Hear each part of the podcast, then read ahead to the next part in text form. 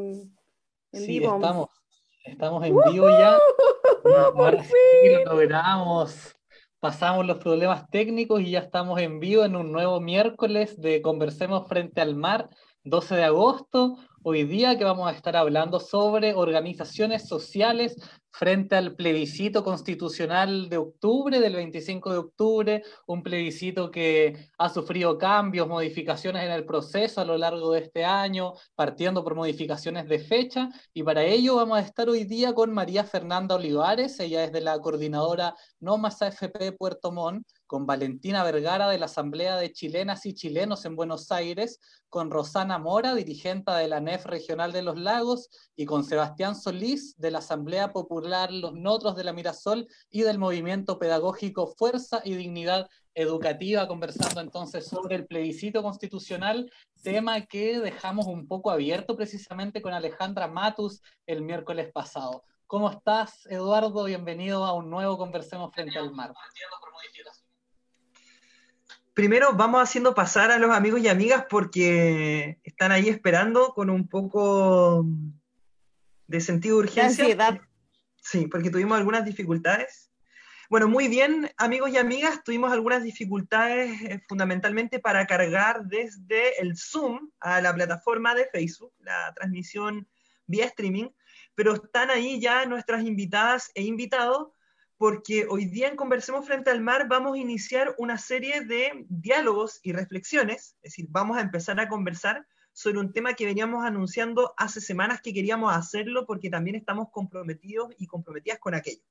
Vamos a empezar a conversar frente al mar sobre proceso constituyente y hoy día en nuestro primer programa sobre este eh, tema en específico vamos a estar abordando la situación del plebiscito constitucional del 25 de octubre, que primero esperamos que se realice eh, con todas las garantías del 25 de octubre desde la mirada de organizaciones sociales, particularmente organizaciones sindicales, territoriales y de migrantes. Así que eh, esto lo vamos a hacer con un panel con cuatro eh, amigas y un amigo, donde ellos y ellas se van a aproximar desde sus propias experiencias y desde la visión de sus organizaciones y sus trayectorias dirigenciales, activistas, militantes, a este tema que hoy día logra recuperar nuevamente el protagonismo en la agenda pública. Así que, amigos y amigas, les invitamos que se empiecen a sumar, empiecen a difundir el programa, porque estamos a puertas de la incorporación de nuestros invitados e invitadas.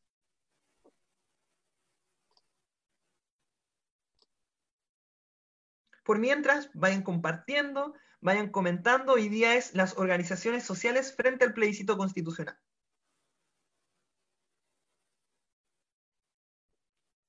Yo estoy súper ansiosa y nerviosa porque pasó algo con la señal del internet hace muy poco rato. Yo creo que por eso nos costó salir al aire y se me va la señal así completa a ratos. Así que si apago la cámara, pido disculpas, pero es para no caerme. Ahora sí, ahora sí. Hola. Han llegado. Hola, Vale, tanto tiempo, qué rico verte. ¿Cómo están?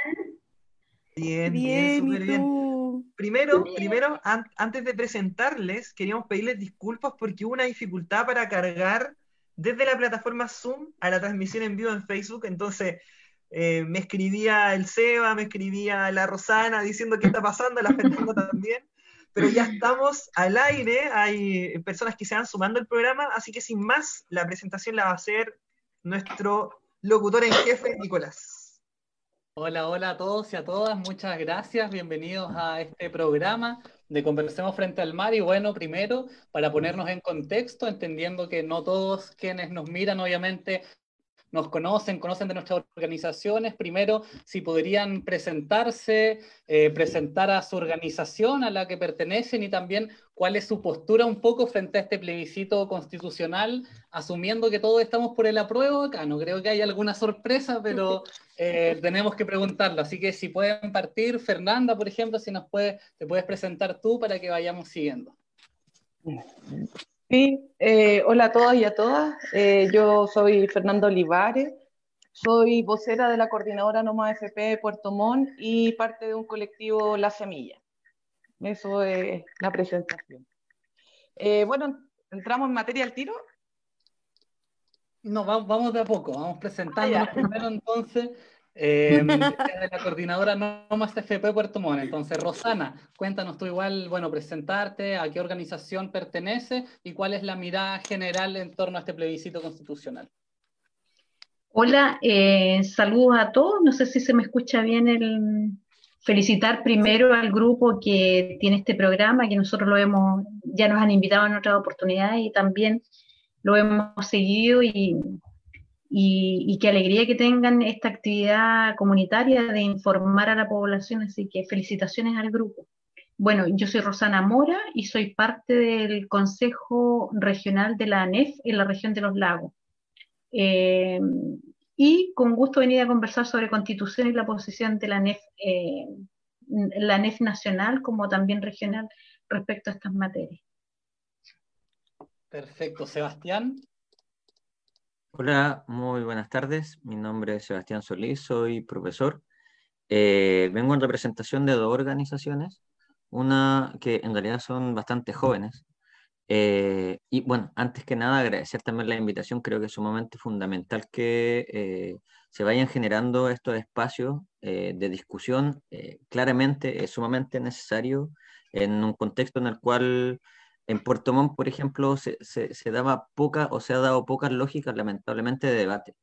Y ese debate en este caso es el que quizás nos puede llevar a, acuerdo o que puede en este caso marcar ciertas líneas de trabajo. Eh, o a, generar diferencias, pero es parte en este caso de la misma política. tomando lo, anteriormente eh, dicho, soy de la Asamblea Popular de los Notros, le mando un saludo a mis compañeros de la Asamblea le mando un, cariñoso saludo a la gente de Mirasol también. Soy de un sector de Mirasol. Mirasol es un, es un, eh, es un sector bastante amplio, cerca de más de 70.000 personas. Eh, y en este caso nosotros estamos, eh, o nuestro desarrollo se genera ahí.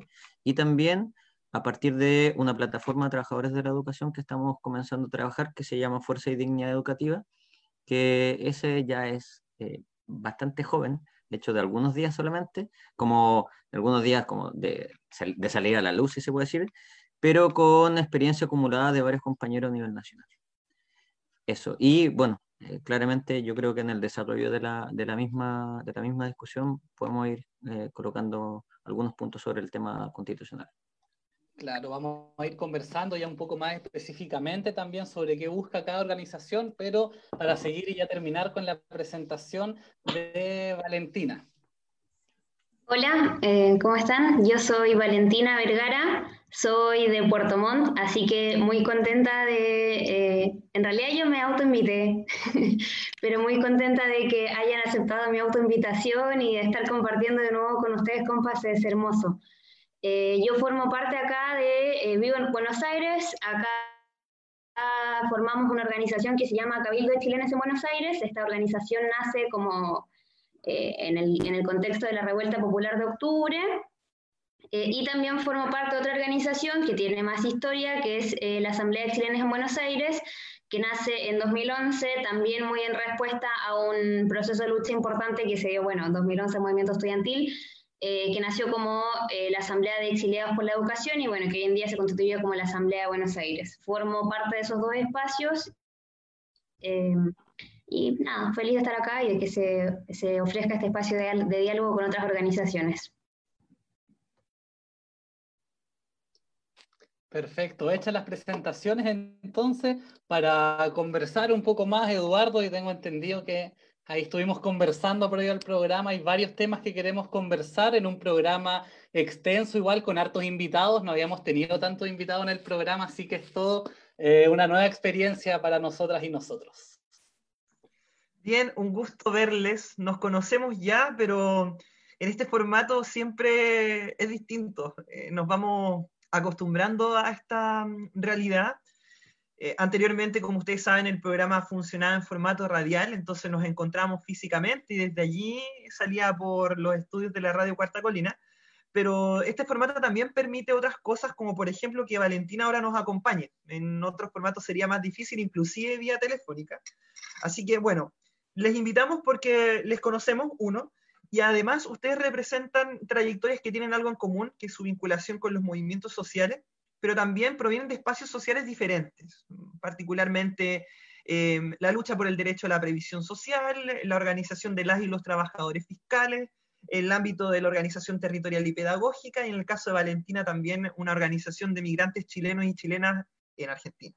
Entonces, la, pregunta que queremos plantearles con tal de vincular este tema grande, que es las organizaciones sociales frente al plebiscito constitucional, lo primero es, ¿por qué es importante el plebiscito constitucional desde la mirada de sus organizaciones? Esto, esto va más allá del comentario general que podemos hacer, porque ustedes probablemente tienen agendas, un conjunto de demandas y exigencias que han nacido desde sus organizaciones, desde su espacio, que son particulares. Entonces ahora lo que queremos conectar son sus trayectorias con la cuestión del plebiscito. Así que, dicho lo anterior, como Valentina terminó la presentación, ahora parte la Valentina y hacemos la vuelta al revés. Eh, bueno, lo primero es quizás como una obviedad esto de, dar cuenta de que el proceso constituyente es probablemente el hito político más importante desde el retorno a la democracia o uno de los más importantes del retorno a la democracia. Y bueno, en relación a nuestra agenda, la verdad es que como yo les contaba, el, el, Cabildo, que voy a hablar como más, me voy a posicionar un poco más desde ahí, porque es donde es el espacio que está un poquito más activo, el Cabildo nace a partir de la revuelta popular y lo que nos articula es justamente el proceso constituyente. Entonces no es que nosotros hayamos tenido como que un poco plegar nuestra agenda y adaptarla al proceso constituyente, sino que todo lo contrario, el proceso constituyente fue lo que nos, dio vida y agenda. Em, en particular, a nosotros lo que nos, nos, además de todo lo que significa el proceso constituyente, eh, sentimos que nos da una oportunidad muy importante para que nosotros, desde el extranjero, que activamos muy a partir de la idea de la solidaridad con Chile, de visibilizar las violaciones a los derechos humanos eh, y de, de, visibilizar las luchas de los pueblos, Creemos que el proceso constituyente, en tanto es lo que sea en el marco institucional, que va a contemplar una elección y todo eso, nos da a nosotros, en tanto migrantes, la posibilidad de, participar del escenario político en Chile. Entonces, eh, es, una ocasión de la que no nos, queremos quedar fuera y, bueno, ya ahí hemos iniciado una serie de eh, campañas y acciones para poder participar efectivamente.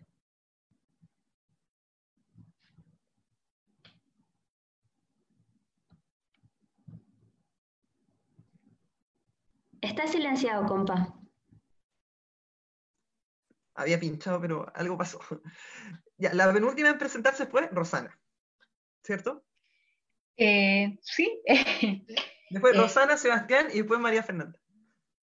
Mira, el, proceso en el cual nos vamos a encontrar ahora, que es el participar en el plebiscito constituyente, eh, es una salida a la que se le dio a un gran movimiento que en su primera instancia la NEF eh, tendió a, debatir mucho adentro de, si esta salida institucional era la más adecuada. O sea, si volvemos a los orígenes de, esto que fue recién el 18 de octubre, eh, piénsese que eh, ahí em, fue una revuelta popular donde tuvimos la oportunidad las organizaciones de dignificar un poco eh, la sociedad chilena.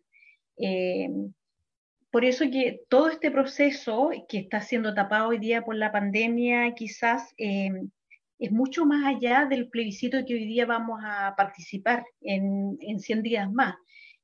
constituye muchas cosas más. fue un despertar, como bien lo decía, tantas consignas que se gritaron en el momento cuando se salía a marchar. y, y recuérdese que dentro de, también de la discusión era eh, si participábamos de un proceso eh, en el cual eh, se había establecido a través de instituciones que desde el punto de vista de, de, las marchas y de las discusiones que, que, llevamos y de la dignidad que resaltábamos, tenían incluso poca legitimidad para nosotros. Entonces, si bien es cierto, hoy día nos vamos a enfrentar a un proceso que es ir en octubre a, decir eh, apruebo al cambio, al cambio de la constitución, eh, hay un fenómeno un poco más grande, un fenómeno mucho más allá que es tan solo transformar esta constitución. Que bienvenido sea, bienvenido sea la, la, forma, la convención constituyente, bienvenido sea la paridad, bienvenido sea todos los mecanismos que hoy día queremos llevar pero eh, nunca olvidemos que detrás de eso hubo un gran movimiento y que quizás por el producto de la pandemia hoy día está un poco frenado, pero que ahí hay muchas más demandas que tan solo la propia eh, modificación de la Constitución. Eso quiero, me gustaría que lo dejáramos ahí como un alto porque en nuestra organización al menos siempre está latente que tenemos no solo el cambio constitucional, que sí bien es cierto significativo, hay muchas cosas más sobre las cuales debemos seguir trabajando en solidaridad a las organizaciones. De hecho, antes de que, de que continúe Sebastián, también comentarles cuál fue el espíritu inicial de la invitación a ustedes. Es precisamente porque ustedes son actores o actrices o voluntades vinculadas al proceso vivido desde el 18 de octubre hacia adelante. Es decir, el ánimo de Conversemos frente al mar y en el caso de Nicolás, la María Paz y yo, nunca es situar al plebiscito solo como si fuera ese momento el que explicara todo, sino que se da en una génesis que es mucho más compleja y un fenómeno mucho más profundo. Por, eso mismo es tan importante que sean ustedes o las organizaciones sociales eh, las que también tengan em, más espacios, más instrumentos para plantear sus miradas. Así que, hecha esta provocación inicial de Rosana, continuamos con Sebastián. Ya, ahí está. no encontraba el micrófono. Sí, eh, yo creo que, a ver, nuestra asamblea nace, en un primer momento voy a hablar principalmente de la asamblea, eh, puesto que estas discusiones ya la tenemos un poco más zanjada, un poco más desarrollada y en función también de todo lo que vivimos desde octubre, noviembre, diciembre hasta la fecha. Incluso en este periodo de pandemia que, eh, si bien hay un contexto diferente, la organización eh, no se ha visto mermada, incluso en algunos casos más fortalecida. En torno a aquello, el, todo lo que pasa a partir de octubre, en un primer momento, yo creo que golpea a toda la sociedad y se va generando, eh, así como se genera un proceso constituyente, que por ejemplo Salazar planteaba, en este caso eh, la, fuerza constituyente o, esta, o, esta, o esta capacidad que tiene como la sociedad, también estaba pasando o nos estaba pasando a nosotros mismos, por ejemplo, acá en Mirasol, nunca íbamos a pensar, por ejemplo, que iba a haber una, eh, una serie de movilización en este sector.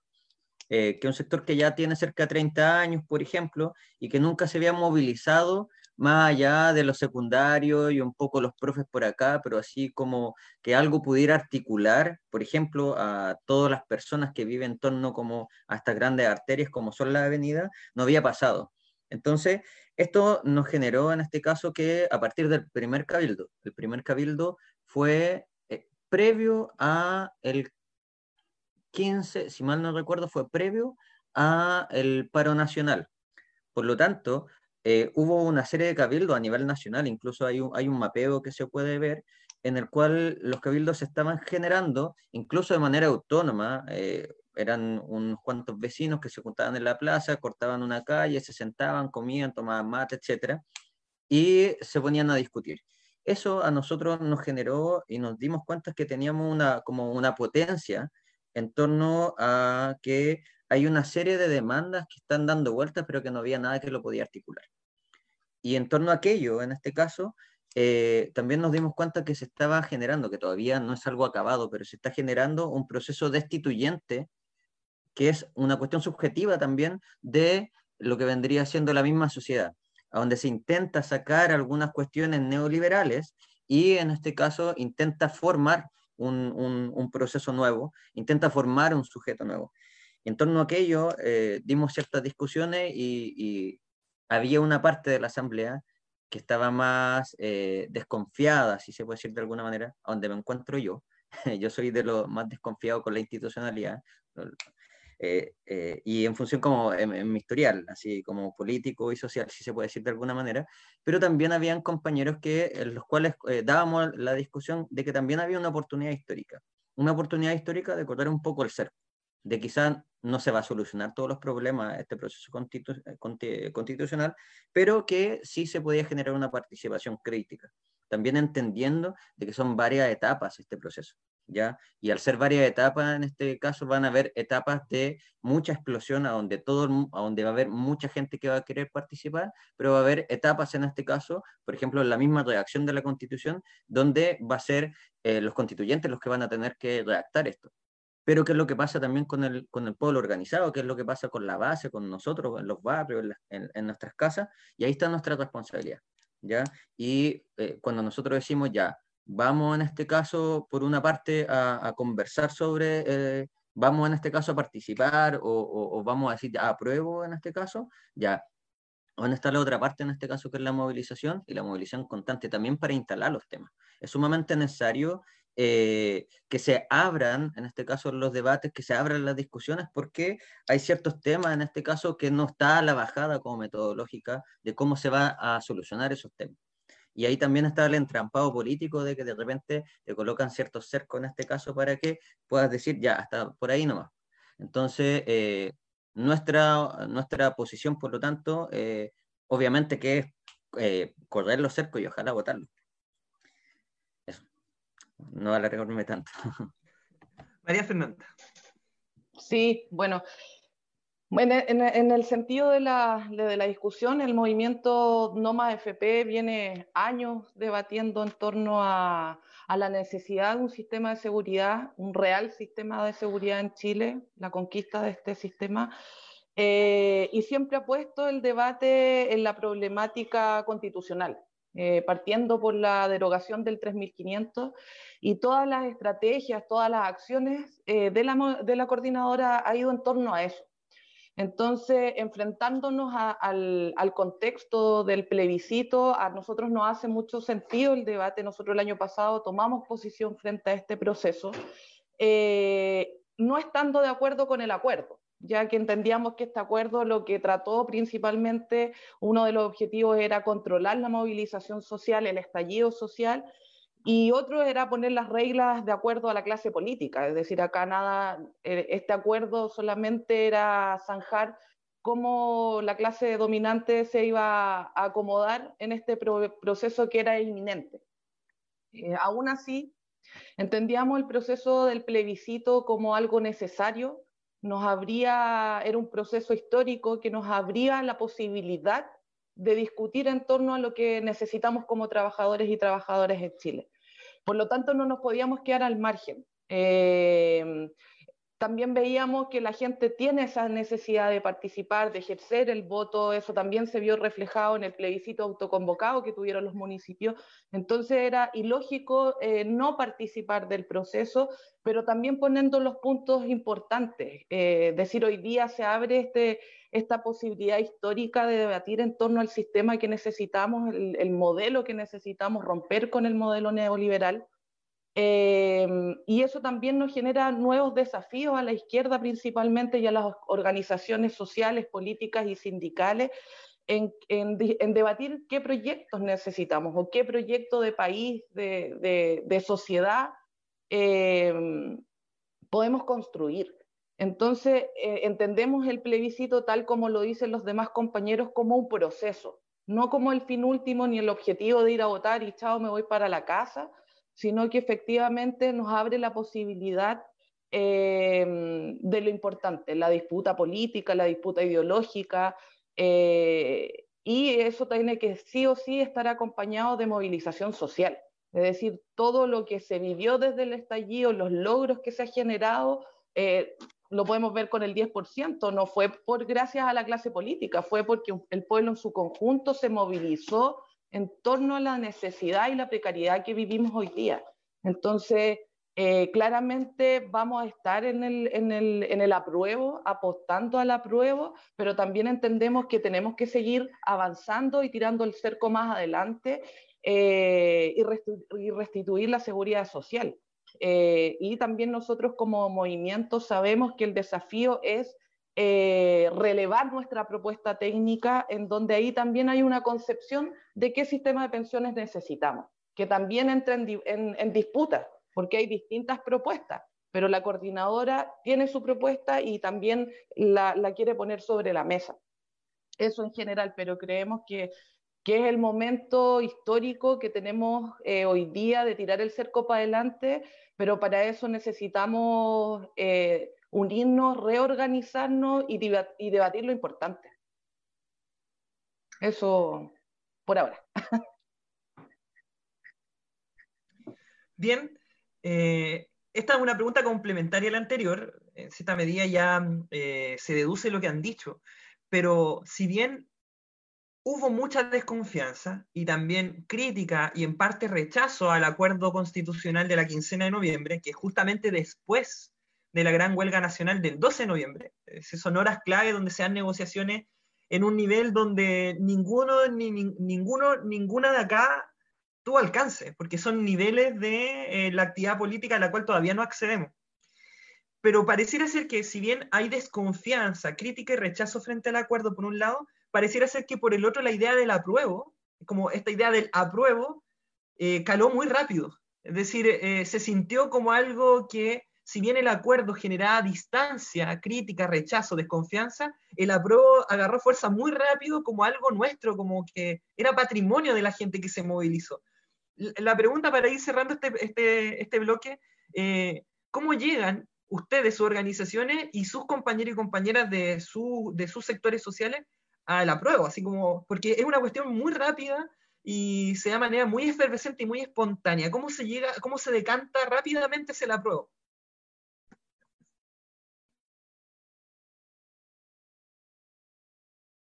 Ahora vamos a cambiar el, el orden. Entonces ahora vamos por Rosana. Eh, bueno, mira, hay que recordar también de que al menos mi organización, que es una organización de carácter nacional, participaba junto con otras en, en, mesa, en una mesa social que tuvo sus réplicas a nivel regional y que tuvo sus éxitos también en la región de los lagos y, y veo aquí a Fernanda, también a Sebastián que, y a ti también, Eduardo, que los vi en la experiencia que se fue dando de a poco. Y déjame decirte que fueron discusiones que nunca quedaron eh, selladas, por decirlo de algún modo, sino que eran discusiones más bien abiertas. Eh, y yo te diría que, que, el caminar de los días, más esta pandemia, nos ha llevado a, posicionarnos en, este, en el apruebo, porque ese es el camino que hoy día, en el camino el que nos encontramos. No sé si hubo definiciones tan tajantes en alguna organización que no sea política, por supuesto, que no sea de un partido político, que haya decidido tan tajantemente decir eh, el apruebo, por lo menos en las asambleas, de la región de los lagos acá en Puerto Montt. Fernanda, ayúdame si me equivoco, pero yo creo que nunca hubo como un, un, un ultimátum, nunca hubo como una conclusión final respecto a ese tema. Lo que sí hubo mucha riqueza de discusión, mucho debate de cómo abordar distintos temas. y lo más interesante, creo yo, de esa experiencia antes de saltar a la prueba fue quizás cómo se relevaban esas organizaciones y lo que pensaban y lo que debatían en, el, en la esfera pública de lo que se discutía en la región. A mí me pareció que eso fue como lo central. Se tendió a debatir y a tomar postura frente al alcalde, frente a los diputados, frente al consejo regional, frente al intendente, que a mí me pareció que fue como la ganada más significativa. Y en eso que entramos en la pandemia y en eso que entramos en el apruebo pero no sé si hubo una cosa tan determinante y tan tajante. Fernanda. Ahora sí. Eh, bueno, es que el, apruebo viene como por sentido común. Eh, como que hay que tomar posición frente a lo que se abre hoy día con el plebiscito. Y, yo creo, como decía Roxana, en esos debates que se daban en la mesa y en la calle, como que la gente tenía esa disposición a cambiar este modelo, también lo entendían que, de que tomar, solamente se tomaba una postura por el apruebo porque era la que te abría esta, esta posibilidad de discutir de cómo nos volvemos a relacionar, qué sistema necesitamos, eh, los temas eran comunes, la precarización en la educación, la precarización en la salud, en fin, son un, montón de temas que decantan en la constitución, en el modelo que nos, hoy día nos, domina. Eh, por lo tanto, como dice Roxana, los debates siempre giraban en torno de cómo lo hacemos, qué acciones tomamos, eh, cómo tomamos una voz en común. claramente siempre hay diferencias eh, las formas también, pero eh, el apruebo viene a como a aglutinar todas esas demandas eh, del sentido común, de la precarización. Hoy día yo creo que ha tomado más, más fuerza el apruebo porque la, la pandemia ha dejado en evidencia eh, la crisis con mayor profundidad. También uno puede ver que el apruebo viene de la mano con el concepto de la solidaridad, de la organización, del bien común. Entonces esos temas se, se ponen en la mesa y el apruebo más que nada es como el paraguas. Eh, entonces, claro, como dice Roxana, tal vez uno nunca tomó, ya así vamos por el apruebo, vamos a armar como... No, no alcanzamos a ese momento, pero sí habían ciertos consensos desde que era el camino para eh, empezar un, un, proceso significativo para el, para el campo popular. Entonces, eh, es como un consenso, al fin y al cabo. Valentina. Ahí sí. Eh, lo que siento un poco es que el, el, como que se caía de Maduro, lo que fue más, más difícil en realidad fue el, el, aprobar la posibilidad de que como pueblos participemos del proceso constituyente. Creo que la etapa anterior, o sea, aprobar nuestra participación, eh, dado todo lo que se mencionaba recién, o sea, lo legítimo del acuerdo, todas las desconfianzas que surgían, eh, eso fue anterior. Eh, y otras cosas que, que nos fueron encaminando hacia allá, porque al menos yo, por lo menos personalmente, desde el principio tuve como la idea de que sí, voy por el apruebo y todo eso, pero fue eh, un proceso que tuvimos que, eh, dar, que llevar como organización, discusiones que dar y todo eso, eh, atravesadas por esto las desconfianzas, pero quizás algo, algo que fue muy fundante fue que, así como en Chile se hizo la consulta ciudadana desde los territorios, lo que eh, la, la, les, chilenes migrantes, que estamos organizadas en una red que se llama eh, Chile Despertó Internacional, hablamos del territorio internacional por, por territorializar la migración.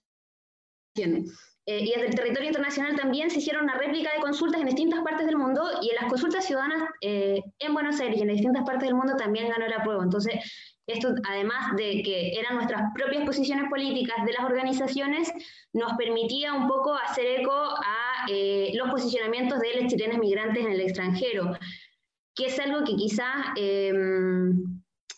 a pesar de que la migración está muy marcada por el exilio, también la migración, sabíamos que, en, por ejemplo, en, en, Australia, en las últimas elecciones, eh, ganó, ganó Piñera y no solo ganó, sino que arrasó. Entonces, como que nos permitía un poco responder a esta idea de eh, el migrante y a los anhelos políticos del migrante, del chileno migrante y la chilena migrante. Eh, otra, como entonces, habiendo superado esa primera fase de eh, apruebo que los pueblos participemos de este proceso, quizás más difícil fue el posicionarnos después con la Convención Constitucional, porque en realidad la apruebo era un poco la respuesta a, bueno, la Asamblea Constituyente más o menos se parece. Lo que sí fue más difícil al menos para, para, este colectivo el que participo, que es el Cabildo, es llegar a posicionarnos por la Convención Constitucional y nos llevó como un largo proceso de, de discusión porque eh, sí apruebo una nueva constitución, pero en realidad no te apruebo ninguno de los mecanismos que me ofreces para cambiar la constitución. Finalmente optamos por, por, por el, la, la, opción que, que, las organizaciones y los pueblos están tomando, pero eso quizás fue como más, más difícil de llegar al acuerdo y al consenso. Sebastián. Sí, eh, yo creo que eh, la lógica de la prueba también tiene que ver con una cuestión más subjetiva, así como de disputa, si se puede decir de alguna manera, a donde eh, todo lo que estaba englobado o todo lo que subjetivamente se engloba en el apruebo tiene que ver con este nuevo Chile que van haciendo, con esta, con esta lógica del claro oscuro y en ese claro oscuro eh, va, van haciendo este mundo nuevo, este Chile nuevo, y en función como de eso también eh, la otra vez leía sobre la irreversibilidad relativa que tiene que ver en este caso cuando los pueblos avanzan en sus procesos y por más en este caso de que eh, hayan eh, el Estado o la burguesía o, o en este caso la derecha eh, los golpee, mantienen en este caso ese proceso como tomado, así como, como si fuera de ellos. y en función de eso, yo creo que esa irreversibilidad, esa subjetividad que tiene que ver en este caso con eh, quizás no saber, y ojo, yo creo que esto es una cuestión importante, quizás no saber eh, qué Chile es el que quieren construir y cómo lo van a hacer, o que queremos construir y cómo lo vamos a hacer, así como con un, con un libro. Eh, antes estaban los mamotretos o, o, en este caso como los, no sé, los cuadernillos de la Marta Hannecker y había que leérselo, etcétera. Claro, ya no existe eso como ahora, eh, porque también la realidad cambió.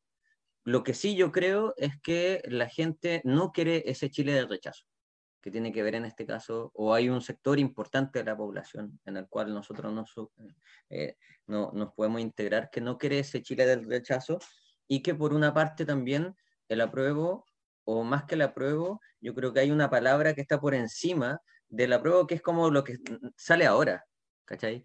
Eh, que tiene que ver en este caso con la dignidad. Pero la dignidad no como la dignidad como algo que me, que me caiga desde el Estado, sino que algo que yo tomo. Y ahí va la dignidad, en este caso, asociada a la movilización. Y en esa ecuación da, en este caso, en este contexto, el apruebo como resultado. Y que tiene que ver en este caso con una disputa en contra de ese Chile nuevo y ese Chile antiguo que, se están, que está constantemente golpeándose y constantemente sacando chispas durante todo este proceso. Ustedes se darán cuenta que aparece mapa, desaparece mapa, está teniendo algunos problemas eh, de conexión, lamentablemente, pero al menos la pauta está construida, así que Nicolás, esta parte le correspondía a la María Paz, pero dado que está entre que se cae y vuelve, Nico, continúa tú. Sí, porque para seguir hablando del plebiscito y pasemos un poco al tema plebiscito seguro, por así decirlo, en este contexto de pandemia del que todos y todas han mencionado que precisamente la pandemia ha sido un punto de inflexión, por así decirlo, en para muchos de nosotras y de nosotros virar por el apruebo, para un sector importante ha sido también virar por el rechazo. Vemos que un gobierno que cambió un gabinete por el gabinete más duro tal vez del rechazo de la derecha, de más dura políticamente hablando. Eh, hay dificultades, se proponía que sean dos días, que sean espacios abiertos, ahora solo serían un día, tal vez con la posibilidad que se extienda por 12 horas. Entonces hay una serie de problemas, eh, por así decirlo, que se han ido poniendo en este camino del plebiscito constitucional. Eh, para que pasemos a este tema y eh, específicamente me gustaría hacerle una pregunta también a, Valentina desde, desde allá, desde Buenos Aires, desde Argentina. Yo sé que ustedes también han visto mm, algunos elementos, digamos, de este, de este plebiscito, eh, principalmente en el tema de la votación. creo que los extranjeros pueden votar, si no me equivoco, en el plebiscito de entrada y en el de salida, pero no para elegir a quiénes van a ser las delegadas y los delegados del órgano que va a redactar la nueva constitución. Entonces, cuéntanos un poco cómo han visto ustedes este proceso de este plebiscito eh, en el contexto de pandemia y además en un contexto lejano donde se les dificultaría la participación en todo este proceso.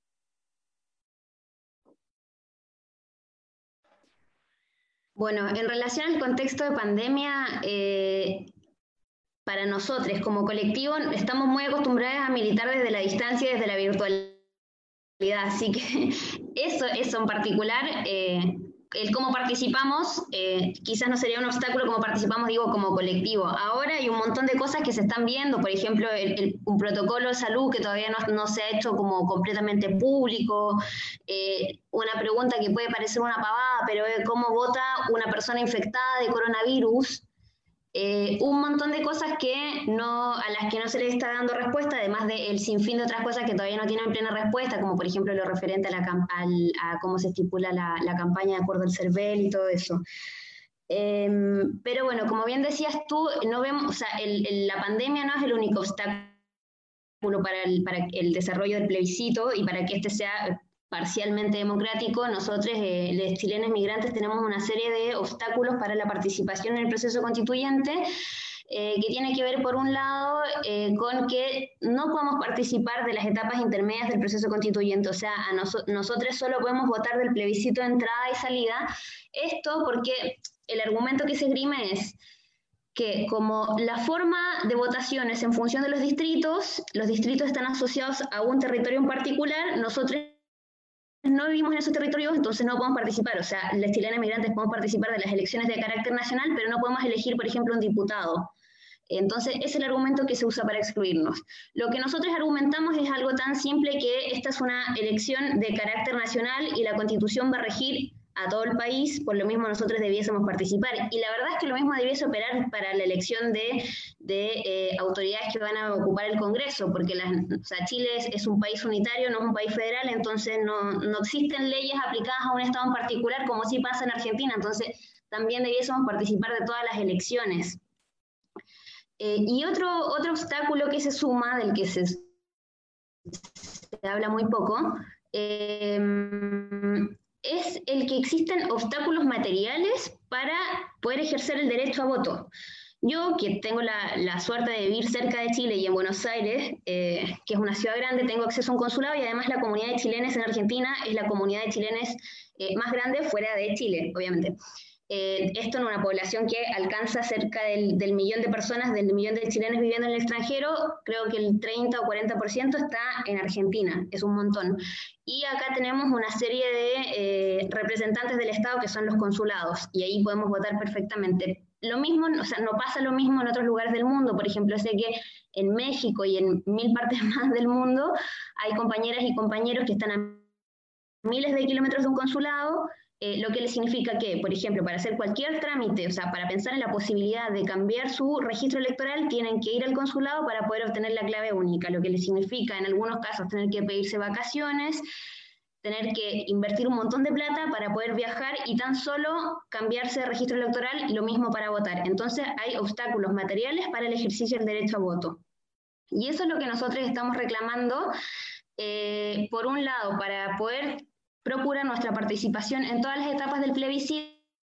Los chilenos estamos organizados en esta red que les comentaba, que es el Distrito Internacional, o sea, el Chile Despertó Internacional, y estamos abogando por o bien lograr un distrito 29, que sería el distrito internacional para que los chilenos migrantes podamos votar, o bien por la vía de un lobby con Cervelli, eh, em, que sería esta vía de la, creación del nuevo distrito, o bien por la vía eh, legislativa, la generación de una norma expresa que nos habilite a nosotros a votar en el extranjero, que es algo que se está discutiendo pero queda en pausa y que la verdad en este contexto parece absolutamente relevado, relegado. Eh, eso por un lado, o sea, las vías que nos habiliten a participar del proceso constituyente y para ampliar la participación en las distintas elecciones, lo que se está hablando es la posibilidad del voto online, que es algo que han implementado en otras partes del mundo y que es eh, absolutamente razonable en pleno siglo XXI. Más aún considerando que, por ejemplo, acá en Argentina, que como les comentaba, tiene la comunidad de chilenos más grande residiendo en el extranjero, hace algunos días llegó la noticia de que se cerraron dos locales de votación. Entonces, contrario a lo que nosotros estamos esperando, que es que se amplíen nuestras posibilidades de participar de las elecciones, lo que se está haciendo es que se están reduciendo nuestras posibilidades de participar de las elecciones. Rosana, ustedes de la NEF, ¿cómo han visto también este proceso ya más de carácter político, tal vez al, al, al, que ha virado perdón, el gobierno durante las últimas semanas, durante los últimos meses, y cómo ven también estos obstáculos, eh, por así decirlo, que se han ido poniendo para este plebiscito? Mira, nosotros lo vemos con harta preocupación, no es una cosa menor. Eh, me preocupa, por ejemplo, eh, comparto muchas de, la, de, la, de, las inquietudes que tiene Vale, que también se pueden dar eh, fácilmente acá en, en, nuestra región, supongamos una región altamente con población muy aislada donde quienes van a estar a cargo de sustentar este plebiscito eh, son autoridades eh, que durante todas las manifestaciones estuvieron en contra de todo el movimiento. Entonces, no sé qué, eh, qué qué, qué, transparencia, más bien qué transparencia, sino que qué aporte de verdad, de sustento le pueden dar autoridades como, no sé, el intendente Harry Jurgensen a todo esto, que ha sido una persona nefasta, digamos, en, en materia de las movilizaciones sociales y en materia de lo que se ha resuelto finalmente. Me preocupan cosas como esa. Me preocupa eh, que bajo una situación de pandemia la gente no tenga eh, fácilmente la disposición para acercarse a los centros de votación. Me preocupa cuáles van a ser los centros de votación eh, me preocupa si efectivamente a 100 días eh, se tengan los presupuestos adecuados para que quienes vayan a trabajar a las urnas eh, tengan toda la implementación de resguardo, de seguridad, etcétera.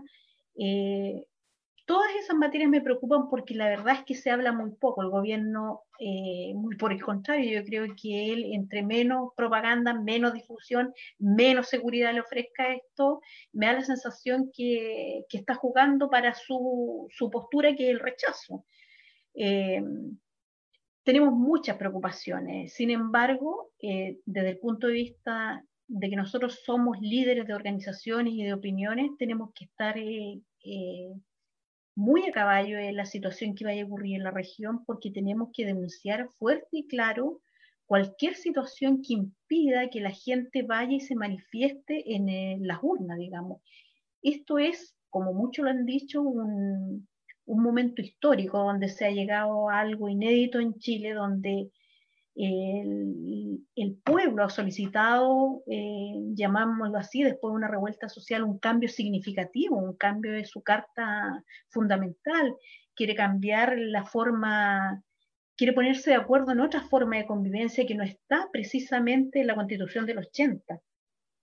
Y, entendemos que, y así lo hemos visto en montones de decisiones que se han tomado hoy día a raíz de la pandemia, como fue el retiro del 10%, que siguen sectores aferrándose duramente a la posición de no modificar ni una letra de, esa famosa constitución.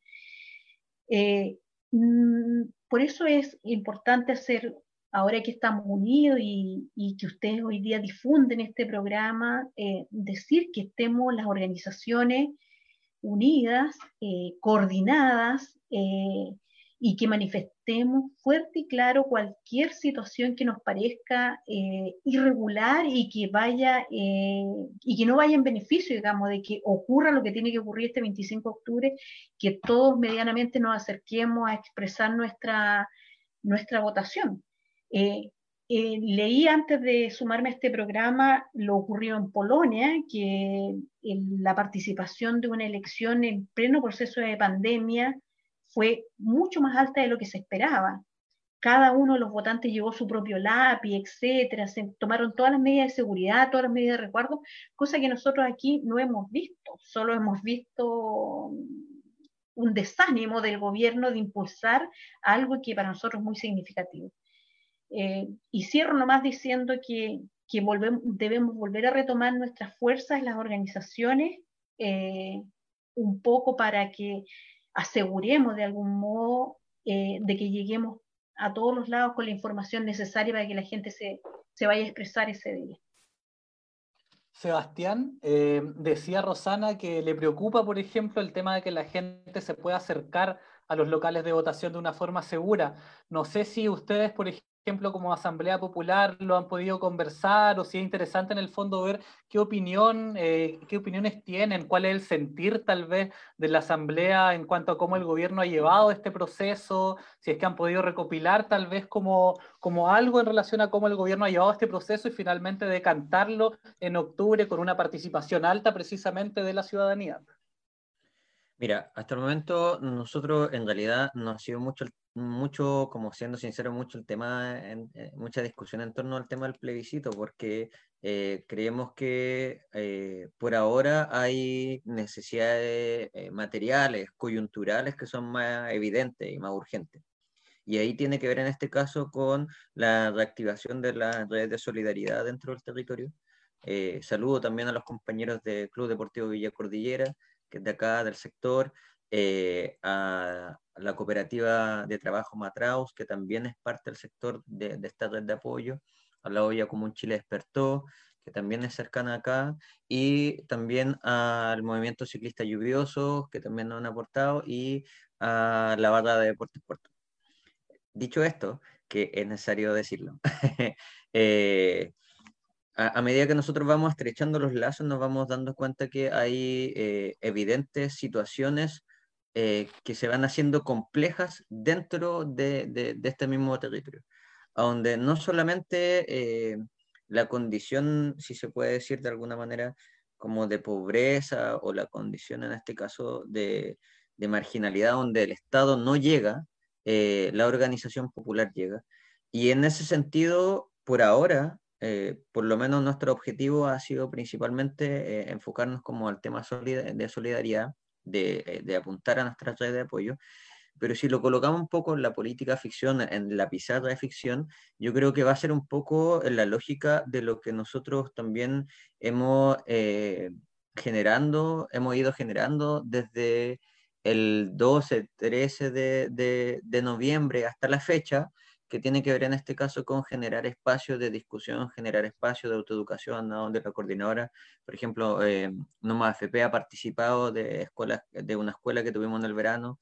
Eh, entre medio de eso también hemos intentado eh, poder, en este caso, llegar a, a los rincones de, de, nuestro mismo sector pero eh, creo que las condiciones que se están dando como a nivel general eh, están siendo un poco adversas y ahí estoy de acuerdo en este caso eh, con la compañera cuando dice que no hay, no hay como una, no hay como una gana, no hay, no hay como no hay una emoción claramente de nuestras autoridades locales, principalmente desde, desde, el ámbito como gubernamental, de que este proceso se lleve a cabo de, buena manera.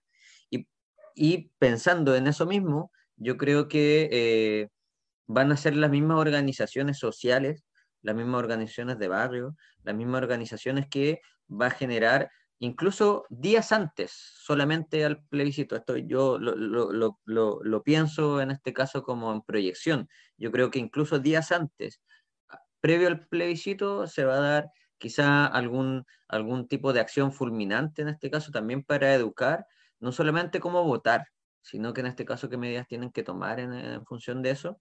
Y eh, yo creo que si es que a nivel como, como, como de territorio, si es que llegamos con, un, con, con, baja, con bajos contagios, quizás pueda haber mayor, en este caso, eh, votación o mayor cantidad de personas que, que, asistan al proceso, pero si llegamos con, un, con, con, un, con una cima de, de contagios va a ser complejo va a ser complejo porque eh, estamos en un contexto donde también tenemos que pensar de que Puerto Montt llueve 10 meses al año. Entonces, eh, en ese mismo contexto, con una pandemia coronavirus y un poco bombardeado también con, con, todo lo que tiene que ver con e, e, este, con este miedo, eh, se vuelve una situación compleja. Pero confío en este caso que las organizaciones, no solamente nosotros, sino que todas las organizaciones de todos los territorios, ya sean como los sindicatos, clubes deportivos, centros culturales, juntas de vecinos, puedan ir aportando como este proceso. Fernanda, ustedes desde No Más FP también, ¿cómo ven las condiciones para este proceso? Y tomándome también de algo que dice Sebastián en el ámbito educativo, donde ustedes han participado, han hecho talleres. Eh, me imagino que eso es súper importante porque también es parte de las condiciones. O sea, en el fondo hoy día vemos a un gobierno que está por el rechazo, que eso no es, no es mentira, digamos, no lo esconde nadie tampoco, ellos lo dicen, lo dicen muy tranquilamente. Entonces también eso te genera condiciones eh, que tal vez no son las adecuadas, las más aptas para que más gente participe. ¿Cómo ustedes ven eso también dentro de todo este proceso, dentro de todas estas condiciones que hay para llegar al 25 de octubre? Mm, sí, mira, en, e, en ese sentido yo veo como dos niveles. Uno es el nivel de este discurso que toma la derecha hoy día, un discurso en base al terror, de la polarización, eh, una clase política que viene a defender con toda la, postura del rechazo y viene a defender el modelo. Y eso se ha notado hoy día desde la discusión del retiro del 10% en adelante y antes, eh, esta postura o la amenaza de los paros de los camioneros también genera esa sensación como de incertidumbre, de, desestabilización del país. Entonces, a mí me preocupa eso también, como por eso en dos niveles, como el discurso que adopta hoy día la derecha, un discurso más, más duro, más ideológico, eh, que genera un poco de, de inestabilidad o polariza.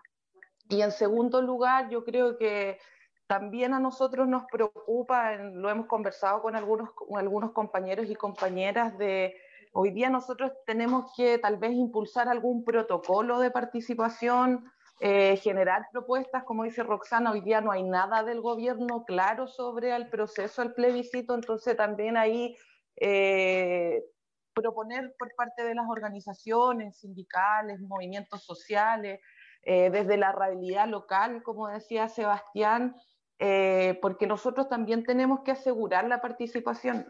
Eh, la región se caracteriza no solamente por tener población aislada, sino que alto, altas tasas de adultos mayores, a los cuales también me imagino que tienen esa sensación de inseguridad de salir de sus casas, porque tenéis todo el día la tele diciéndote no salgas de la casa.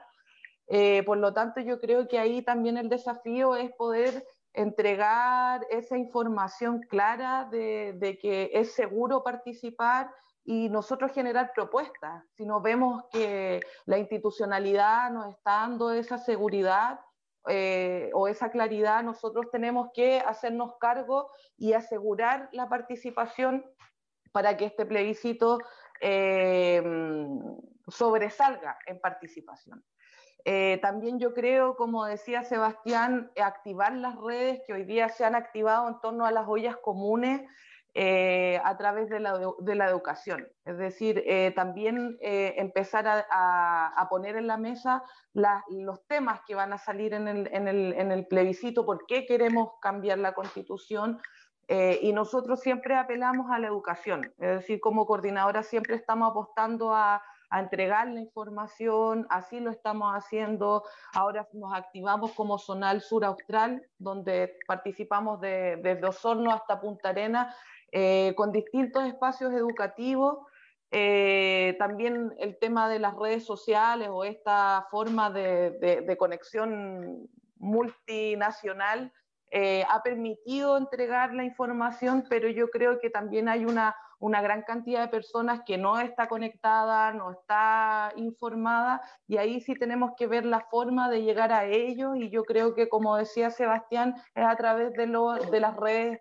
solidarias que se han activado dentro de, la comuna. Hay un sinfín de ollas comunes, hay un montón de asambleas que se están activando y yo creo que a través de ellas fortalecer y entregar las condiciones. Pero claramente hoy día solamente tenemos como una sensación de, inseguridad eh, y el gobierno claramente no le interesa eh, darnos eh, claridad. Entonces yo creo que tal vez generar protocolos o, armar alguna propuesta de cómo viabilizar de la mejor forma este proceso.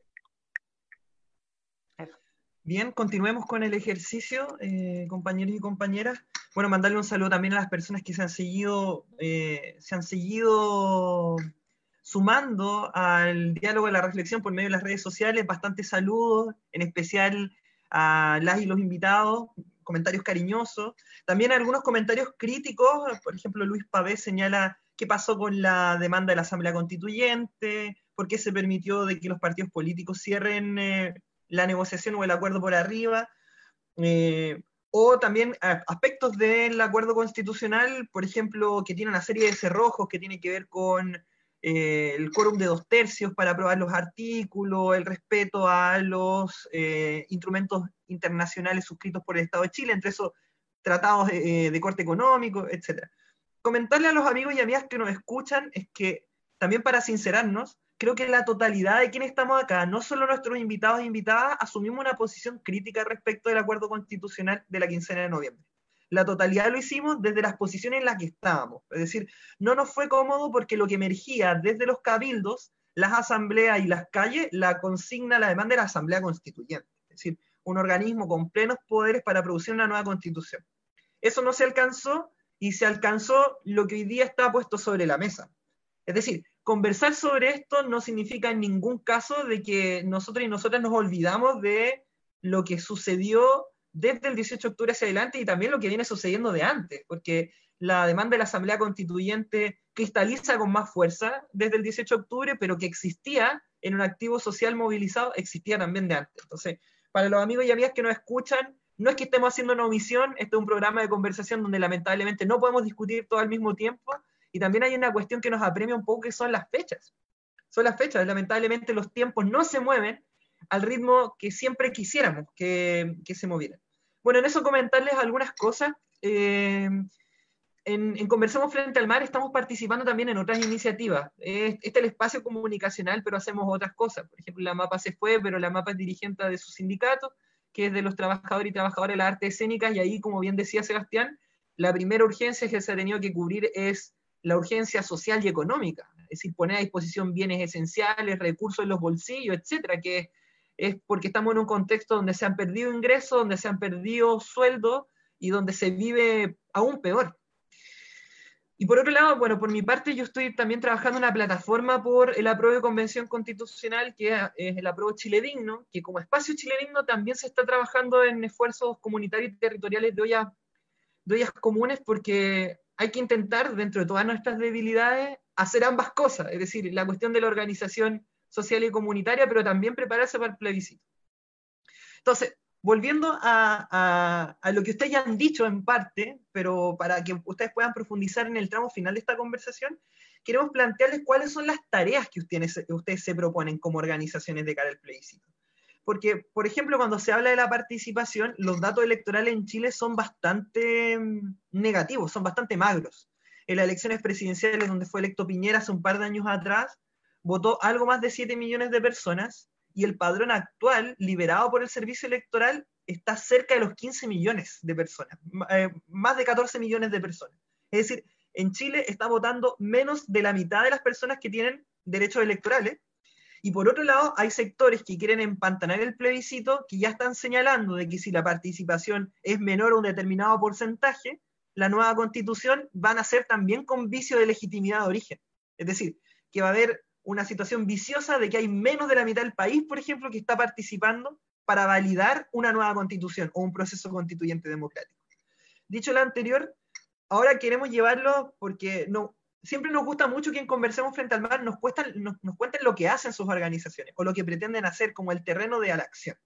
Queremos plantearle cuál es el curso de acción o los cursos de acciones que se plantean ustedes desde, desde Nomás FP, como migrantes, como dirigencia sindical y gremial de la NEF, como Asamblea Popular o como colectivo pedagógico. Tareas pensando que nos quedan menos de 100 días y también hay un plebiscito donde no solo hay que votar, sino que hay muchas más cosas que hacer. Hay que garantizar la participación, hay que, hay que educar y educarnos, hay un día después del plebiscito, hay, por otro lado, presiones para que el plebiscito no se realice o participe poca gente, o sea, muy difícil la participación.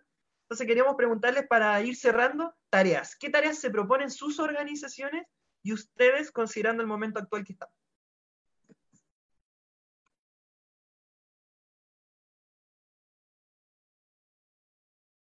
Ahora lo vamos a dejar un poco más abierto, así que quien quiere partir, que parta.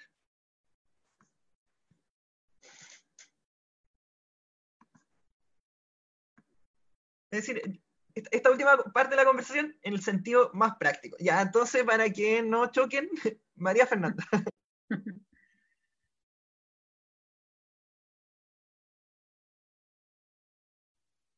Ahí se escucha, ¿cierto? Sí.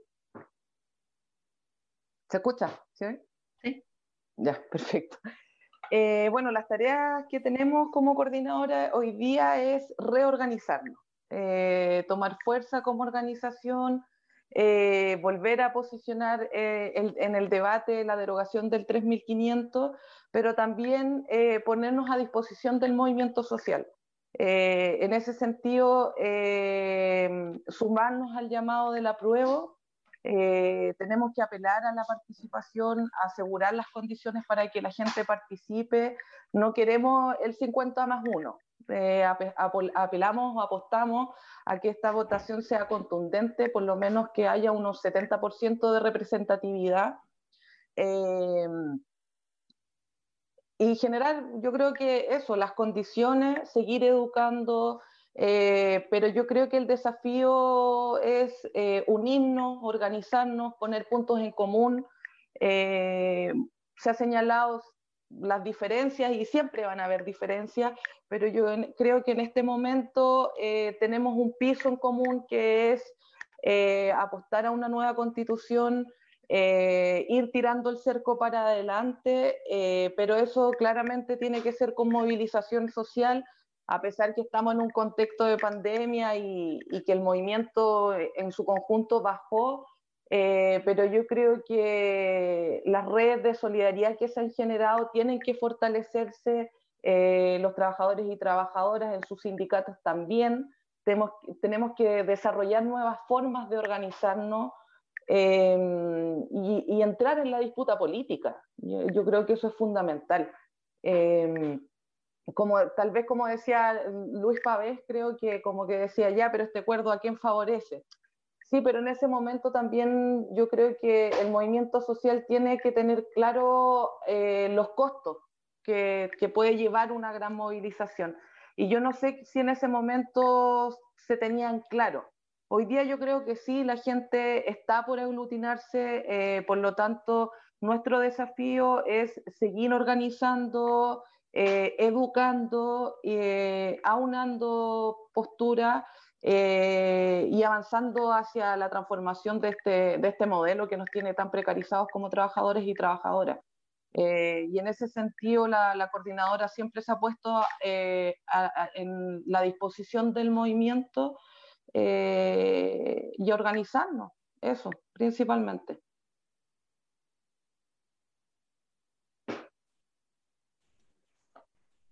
Se. Eh, voy a hacer un, quizás me voy a dar una vuelta larga para, plantear esto, pero en realidad eh, creo que para nosotros, eh, en los espacios en los cuales, o por lo menos en los espacios en los cuales yo participo, creo que el plebiscito y la nueva constitución tiene que ver en este caso con un nuevo escenario, nunca como un fin. Por lo tanto, una de las cosas que quizás llevó en este caso a que se genere este, esta condición o esta coyuntura de, querer participar o de, o de participar en la prueba y toda esta cuestión cultural que también está eh, saliendo como esta cuestión más subjetiva que yo les mencioné anteriormente, tiene que ver con la movilización. O sea que hay una cuestión central y fundamental, que es la movilización y la capacidad en este caso de producción y de administración y de gestión de los territorios y de nuestras demandas. Si en eso no tenemos claridades, si en eso en este caso no podemos hacerlo, lo que se va a generar en este caso es un proceso electoral igual que los otros. ¿Por qué? Porque no va a generar una condición de quiebre con esta democracia tutelada que tenemos hace más de 30 años. Pensemos en este caso que hemos tenido hasta nueve candidatos presidenciales, donde la izquierda, desde la centro izquierda hasta la izquierda como más radical, entre comillas, pero siempre dentro del ámbito electoral, ha tenido en este caso eh, porcentaje eh, o las votaciones en total ha tenido porcentaje eh, bastante menor en este caso en la curva desde 1990 hasta la fecha. Pero tiene que ver en este caso con que entre medio de eso no hay en este caso una, una lógica de, eh, de movilización o la movilización en este caso quiere, se pretende cooptar y meterla por en este caso el aro estatal. En torno a aquello, yo creo que si bien es importante los hitos del plebiscito de entrada y el de salida, aunque el plebiscito de entrada yo vaticino que va a ser mucha más gente que el de salida, porque el de salida tiene que ver con un documento cerrado que tú vas a plantear sí o no, no. Y ahí eh, van a entrar las discusiones eh, complejas en torno a que en realidad ojalá, ojalá que eh, parte de estos constituyentes que puedan participar puedan hacerse carne o lo que piensa el pueblo, la sociedad, los diferentes sectores de, esta sociedad, pueda hacerse carne en este caso a partir de, ese documento. En el caso que no, eh, lo que va a generarse en este caso es que lo más probable es que las movilizaciones sigan. Por lo tanto, yo creo que hay una cuestión que es fundamental plantearla en torno al contexto del plebiscito. El plebiscito no existe si no hay una movilización nacional, si no hay una movilización de carácter, de, carácter popular y, agotando casi todos los métodos de lucha, ¿ya? Porque en este caso también tenemos que pensarlo de esa manera.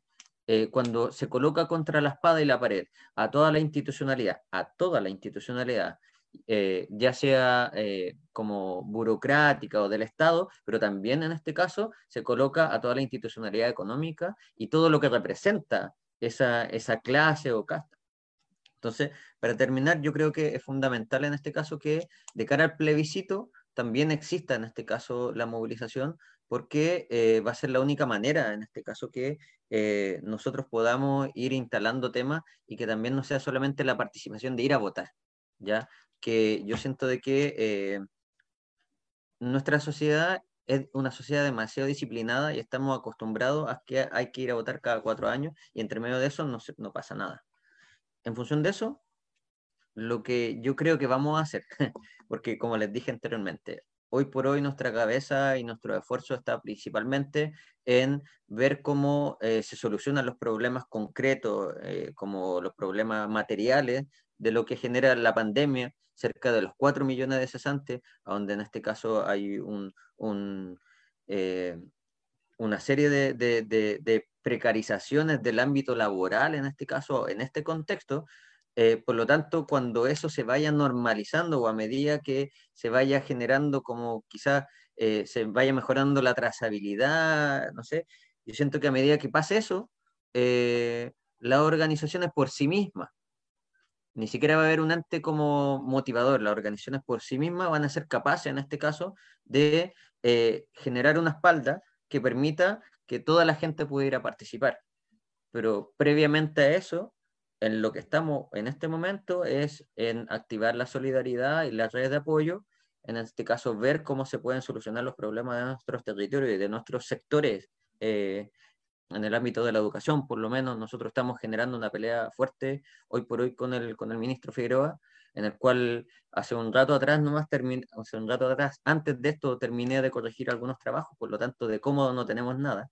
Así que eh, y a donde nosotros también estamos generando una interpelación a todos los sectores, eh, o, la sociedad está generando una interpelación a todos los sectores.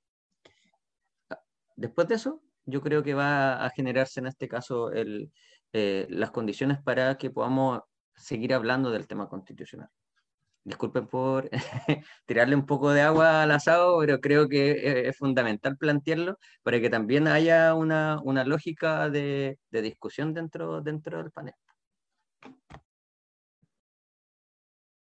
Está bien.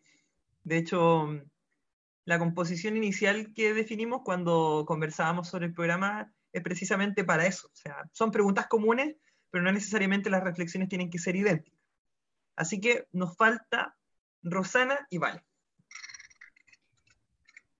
Sí, mira, em, con respecto a la NEF, bueno, la NEF tiene una base organizacional bien fuerte a nivel territorial acá en la región de los lagos y llegamos el piso sobre el cual vamos a trabajar eh, acto que se viene el 25 de octubre, que es por el apruebo, digamos tanto en, a nivel de Chiloé Palena como de Osorno. Eh, eh, quiero rescatar algo que dijo la Fernanda sobre esta idea de que tenemos, eh, las organizaciones tenemos diferencias, pero que tenemos puntos comunes. Yo creo que esos puntos comunes hoy día tienen que salir, los mínimos comunes tienen que salir a la, a la luz, digamos, porque hay que trabajar fuertemente por, por algo que, que a todos nos interesa pero además con el propósito de que esto no se agote allí, porque, eh, como lo decía Sebastián, eh, hay un trabajo mucho más largo, que es el que pasado este 25 de octubre, donde yo no tengo ninguna duda de que nos va a ir bien, eh, se tiene que instalar una base de trabajo que ojalá lo puedan capitalizar aquellos que levantaron el movimiento del 18 de octubre y no la tradición de los partidos políticos. Eh, vamos a tener seguramente una conformación de convención constituyente, que tus auditores esperan una cosa más avanzada, pero es lo que, a lo que se nos ha invitado a jugar. Y, para eso eh, es súper eh, sano de que las organizaciones sociales vayamos poniendo el, mínimo común que tenemos por delante. Vamos a tener diferencias, pero entiendo de que al menos acá en la región tenemos eh, consideraciones comunes que nos tiene que hacer eh, capitalizar lo que se va a materializar el 25 de octubre.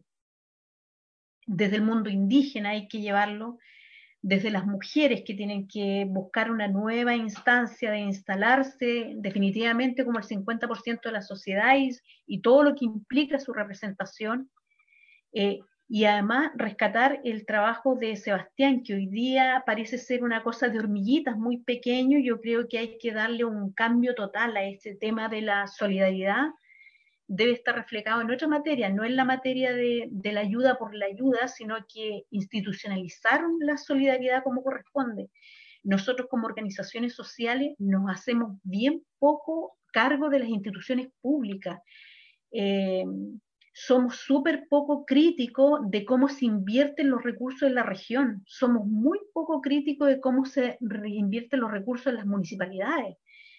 Ahí hay gran materia que las organizaciones sociales tienen que hacer. Eh, tenemos que ser mucho más eh, agudos respecto a lo que se hace con los recursos públicos y además porque el próximo año se vienen un montón de elecciones y en esas elecciones también nosotros nos jugamos un poco eh, el bienestar de la región.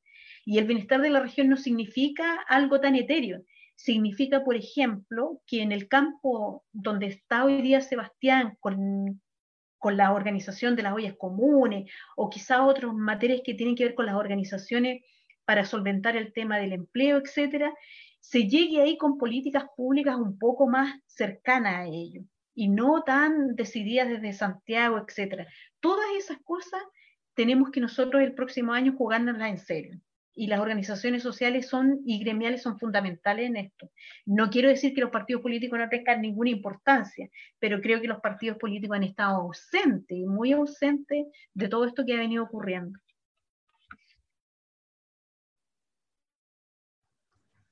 Bueno, me toca. Em, no, acerca de esto de las tareas, eh, las tareas que tenemos como, como chilenes migrantes y exiliados, no quiero remitirme exclusivamente a migrantes, sino que también a exiliados, eh, son las cosas que ya les comentaba, el tema de ampliar la participación, o sea, que, que, tengamos la posibilidad de no solo participar del plebiscito de entrada y salida, sino que también de la elección de convencionales.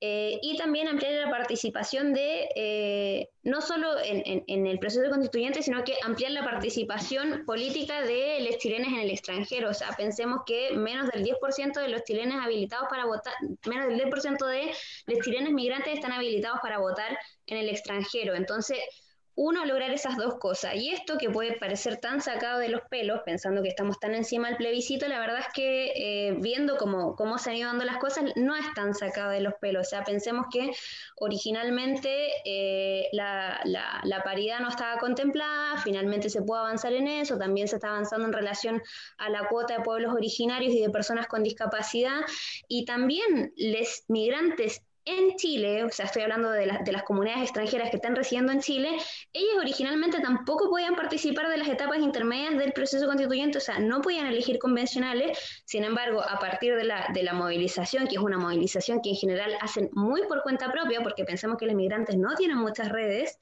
eh, ellos pudieron lograr participar de la elección de convencionales, eh, aun cuando originalmente se les excluía. Entonces, eso, a eso le queremos eh, meter fichas por, de por sí, pero además eh, a eh, que, nuestra participación no se remita exclusivamente a la posibilidad de voto, sino que lograr una serie de propuestas desde el territorio internacional. Para eso, desde esta red que se llama Chile de Experto Internacional, que les decía que convoca una serie de asambleas que se activaron a partir del 18 de octubre, asambleas que tienen más vida e incluso espacios de organización que se generaron en en la articulación de la solidaridad con Chile en dictadura, eh, lo que esperamos es que desde esos espacios se vayan generando discusiones de manera que desde el territorio internacional se genere una serie de propuestas. Para eso nosotros estamos articulando una campaña que se llama Ya no basta con votar, en donde eh, vamos a tener una serie de conversatorios y que estos conversatorios en realidad no sean conversatorios tipo webinar, sino que asambleas y que de esas asambleas salga este, esta, em, este pliego de propuestas, pensando además que nosotros no solo queremos manifestarnos y, eh, generar nuestras propuestas como cualquier ciudadano eh, en Chile, sino que también teniendo en cuenta que nuestro principal aporte es quizás justo el haber vivido esta serie de exclusiones que significa la migración, también nos permitió la posibilidad de ver eh, quizás otras buenas prácticas, no sé muy bien cómo llamarlo, pero de ver eh, otros ejemplos de otras regulaciones, de otras normativas y de otras constituciones en otras partes del mundo. Pienso, por ejemplo, en el país donde resido, en Argentina, la constitución contempla algo tan básico como, dice algo así como todos los habitantes del territorio nacional tenemos derecho a un medio ambiente sano eh, y a que las actividades productivas sean sustentables para las generaciones actuales y las futuras. Eso está contemplado ni siquiera en una ley, sino que en una constitución, o sea, en, la norma máxima. Y otra de las tareas, porque estas son las tareas como de los migrantes para eh, el plebiscito. Otra de las tareas es justamente no permitir que el plebiscito nos consuma, o sea, entendiendo esto, el, plebiscito como un proceso y, todas las luchas anteriores dadas para poder llegar a eso, eh, no permitir que el plebiscito nos consuma. O sea, hay otra, otra de nuestras principales tareas, eh, es justamente hablar de la ley migratoria que se está tramitando en Chile, es una, una ley presentada por Piñera en 2013 eh, que estuvo pausado durante muchos años. Pensemos que la legislación actual, el, decreto que regula la migración en Chile es del 75, se ha publicado en dictadura. Eh, y ahora se está tramitando en plena pandemia sin la posibilidad de, que las organizaciones se articulen, sin la posibilidad de generar instancias de diálogo, se está poniendo acelerador a ese proyecto de ley. Entonces, es un proyecto de ley que además es sumamente xenófobo, racista y afecta a los migrantes residiendo en Chile, así como también a los chilenos residiendo en el extranjero. Entonces, una tarea es no permitir que el plebiscito nos consuma y poder eh, movilizar en relación a eso.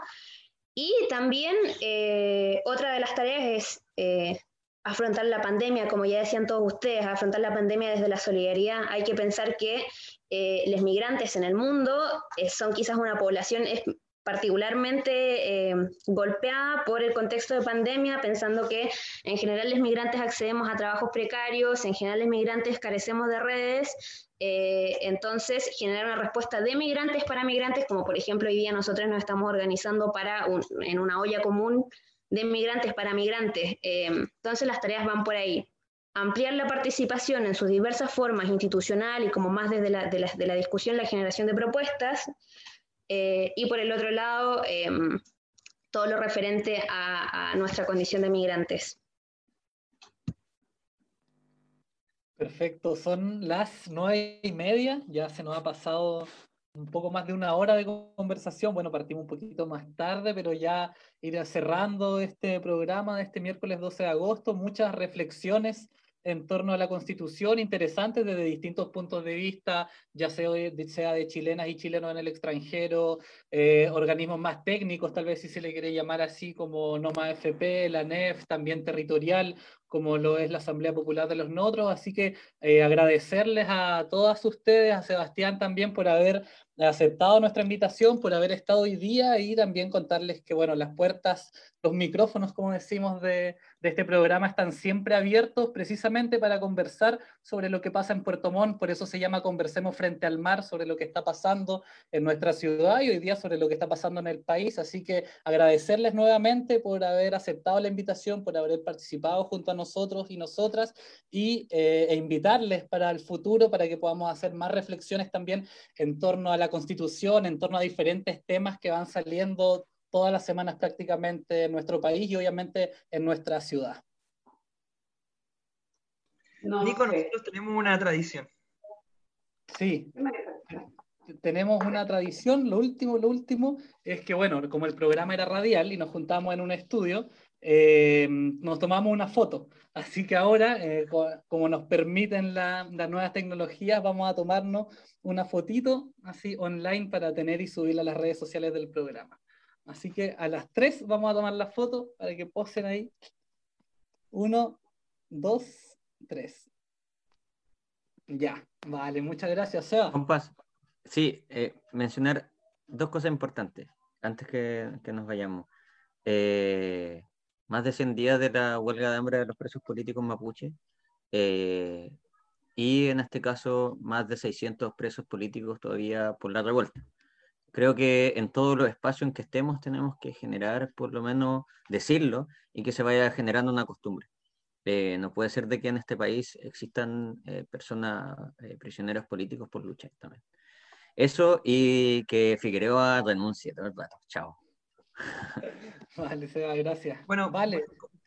Comentarle, eh, ¿hay, ¿hay, más comentarios de cierre? ¿Algunos eh, avisos que quieren pasar? Ya, perfecto, vale. Sí, yo. Ah,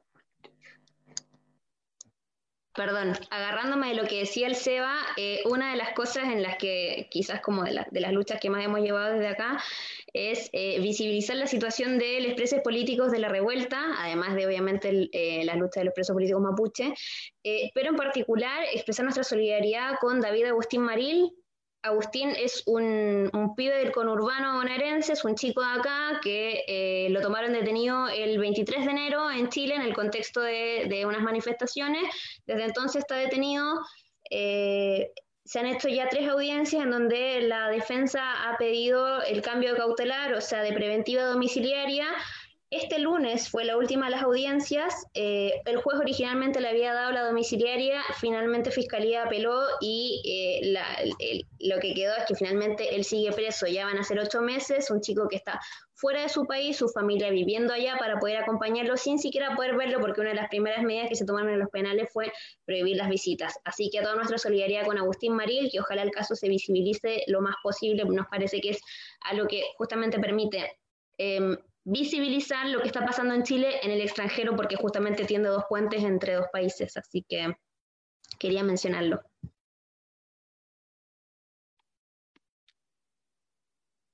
María Fernanda, tú querías decir algo, ¿cierto? Sí, no, agradecer el espacio, la invitación a, esta conversación. Eh, gracias, chiquillos, por, invitarnos a todos y a todas. Em, sumarme a las palabras de Sebastián sobre la, los más de 100 días de la huelga mapuche, eh, la militarización de, la Araucanía eh, y también eh, saludar a todas las ollas comunes que se han levantado en Puerto Montt, principalmente a la olla común de las chicas de las feriantes ambulantes, bueno, y en todas en general. se activa una red bastante importante Así que hay que estar en esos espacios. Em, y lo otro, invitarlos a todos y a todas a la Minga por el NOMA FP, que va a ser vía Zoom el lunes a las 7 de la tarde, el próximo lunes. Así que en la página de la coordinadora está el link para que se puedan sumar. Va a ser un debate, digo, una, una asamblea ampliada desde Osorno hasta Punta Arenas. Así que va a ser un espacio bastante interesante de conversación. Así que Muchas gracias por la invitación y nos estamos viendo pronto, espero. Y abrazarnos.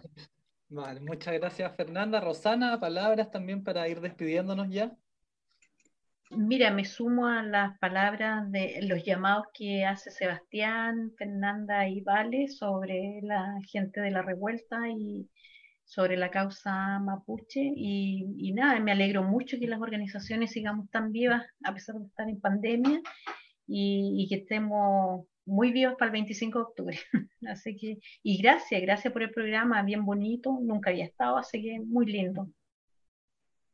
Perfecto. Bueno, eh, dale, las gracias a la Vale, a la Fernanda, a la Rosana, a Seba.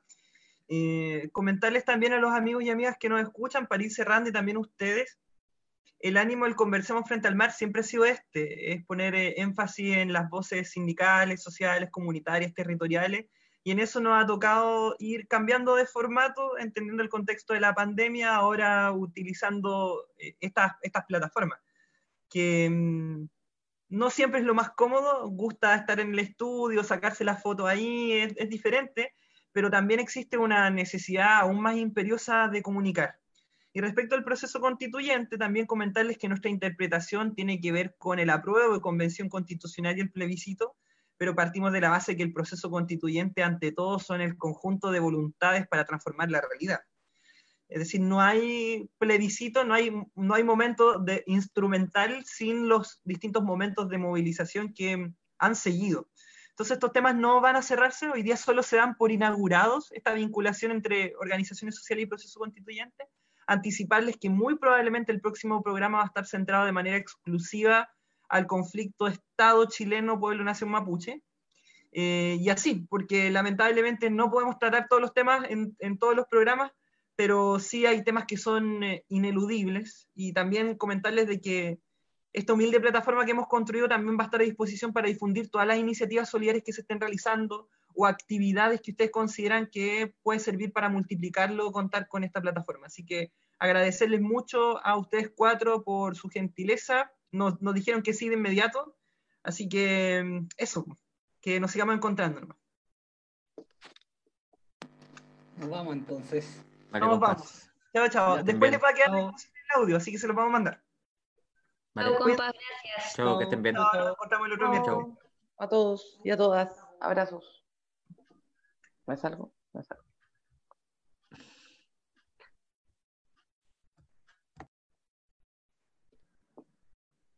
Estamos. Nos vemos entonces hasta el otro miércoles en un nuevo es. Conversemos frente al mar. Estuvo bueno. Bueno, bueno. Sí, bueno, buenas reflexiones constituyentes. Sí, sí. Cuídate mucho, Nico. Nico estuvo Igual. cumpleaños. Sí, gracias, gracias. Ya, nos vemos Bueno, entonces. y, y esperamos que la mapa tenga mejor internet. La ITA igual está saturada de pega. No